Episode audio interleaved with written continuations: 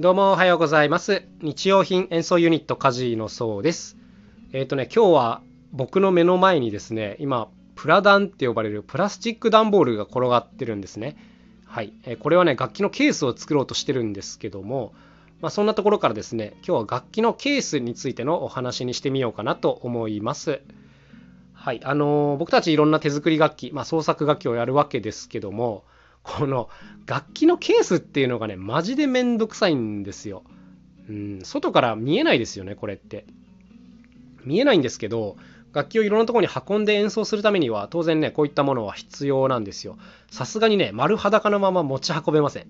うん、あの、まあ、世の中の楽器いろいろありますけども、まあ、ほとんどの楽器にケースが存在します。えっ、と、ピアノはちょっとわかんないですけども、ピアノないんじゃないかなと思いますが、まあ、例えばドラムセットとかね、うんドラムセットなんか、まずシンバルの入れるケースがあります。太鼓を入れるケースがあります。あとはいろんなスタンドと呼ばれる、まあ、ハードウェアとも呼ばれるんですけども、いろんなものを立てるスタンドと呼ばれるものを入れるケース、まあ、缶桶とか呼ばれたりもするんですけども、こういうものもね、存在してます。なかなかね、そこの世界にいないと目にすることはないかなと思うんですけども、やっぱね、物を安全に効率的に運ぶためには、あの専用のケースがいろいろ必要なんですよ。ギターとかね、ベースのケース、肩に背負ってるのを見ることはまあ普通に一般的にあると思うんですけども、なかなかドラムのケースなんか普段見ないですよね。うん。まあ大体車で運んじゃいますからね。まあそんな調子で、あの、ありとあらゆる楽器にケースが存在するんですけども、自分たちの場合はその、ま、規制の楽器じゃないので、全部ね、ケースまで面倒見なきゃいけないんですよ。うん、楽器ごとに大きさも違うし、用途も違うし、この強度も違うし、うん。なんかそういったものをいろいろ考えながら一個ずつねこれケースは何がいいんだろうなっていうことを考えていたりします。で一番楽なケースっていうのはもうあの大きなコンテナを使っちゃうことなんですね。よくあのベランダとか庭に置くような防水のコンテナってあるじゃないですか。あの蓋がついてて中にこう物が入れたりとかあの防災用のお水が入れたりするあのホームセンターに売ってるような大きなコンテナです。あれを使うことっていうのも結構あって例えば僕の秘密キッチンっていう楽器なんかはあのキッチン用品がたくさんこうぶら下がってるやつなんですけどももう大きなコンテナにポイポイポイポイ片っ端から放り込んでいくようなしまい方をしていたりします。まあ一個一個がすごい頑丈なのでねもうこんなあのラフなしまい方で全然大丈夫なんですけどもはい。でまあ最終的にこのコンテナごとひょいっと持ち上げて運ぶと。でこのコンテナっていうのは結構便利でまあシンプルにまずホームセンターですぐ買えるっていうのとあとスタッキングできるっていうのがすごい便利ですね。スタッキング要するに積み重ねられるっていうことです。僕の場合他にもこのコンテナをたくさん使ってて例えばエアコークって呼ばれるペットボトルの楽器とかあとバケドと呼ばれるバケツドラムセット。あとはガラス金ですね。ガラス木琴みたいなもののケースにもこの大きなコンテナを使っているんですけども全部同じサイズのものを使うことによって全部ねスタッキングできるんですよ。だから運ぶ時とか事務所にしまう時とかね結構便利なんですね。あの大きさが違うとなかなか上手にスタッキングできないんで難しいんですけども、まあ、こういう意味であのすごい便利だったりします。はい。であとはそうですね今作ってるのは最近作ったペットボトル楽器のケースなんですけどもこのペットボトル楽器っていうのは非常にこう大きな特徴があって軽いっていうことなんですね。まあそりゃそうだろって感じなんですけどもものすごく軽いっていうのがいいところなので結構なんていうんですかね大きな楽器なんですけどあの軽くて持ち運びやすいっていう特性があるんでケースをね木で木とかプラスチックで作らなくていいんですよ。あプラスチックで作ってますけど何ていうんですかコンテナみたいなもので作んなくていいんですよ、うん、コンテナにはちょっと入りきらない大きさなんで特別に作る必要があったんですけどもこれをね木材とかで作ろうとするとめちゃくちゃな重さになるんですよ。でまあ取り回しがすっごいしづらいなっていうことになるんですけども、まあ、なんせ軽くてこう負荷が少ない重さなので、まあ、今回はプラスチック段ボールでこう箱を作ることにしました。でまあプラスチック段ボール略してプラダンはすごいあの優れた素材でまずホームセンターですごく大きな一枚板が数百円で手に入ります。安い、うん、そしてあの加工がめっちゃしやすいっていうのがあってこうカッターで切っていって箱を作るような感じなんですよ。あの紙で箱を作るのにかなり近い感覚的には、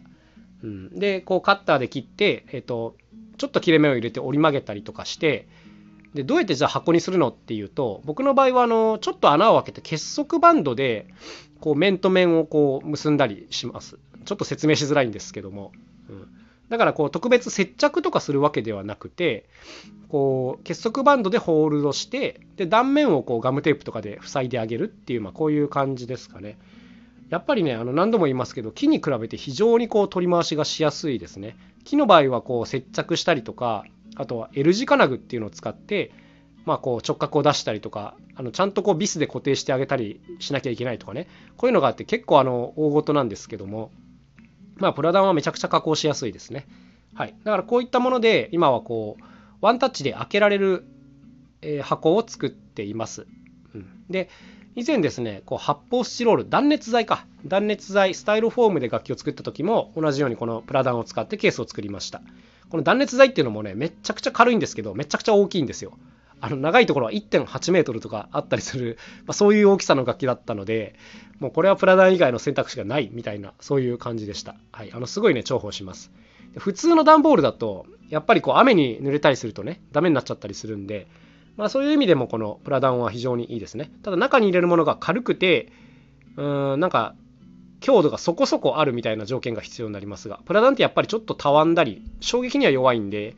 あのあんまりこうデリケートなものを入れておくのにはまあちょっと向いてないかなっていう感じですけども、まあ、こういったものがあったりしますね。で、まあ、先ほどまでこう木は取り回しづらいっていうことを言ったんですけども、まあ、それでもね、やっぱりね、木で箱を作ることっていうのもたくさんあります。えっ、ー、と、例えば、以前あのペットボトルオルガンっていう楽器を作りました。これ結構大きいんですけども、木の台座の一枚板の上にこうオルガンが据え付けてあるような感じなんですけども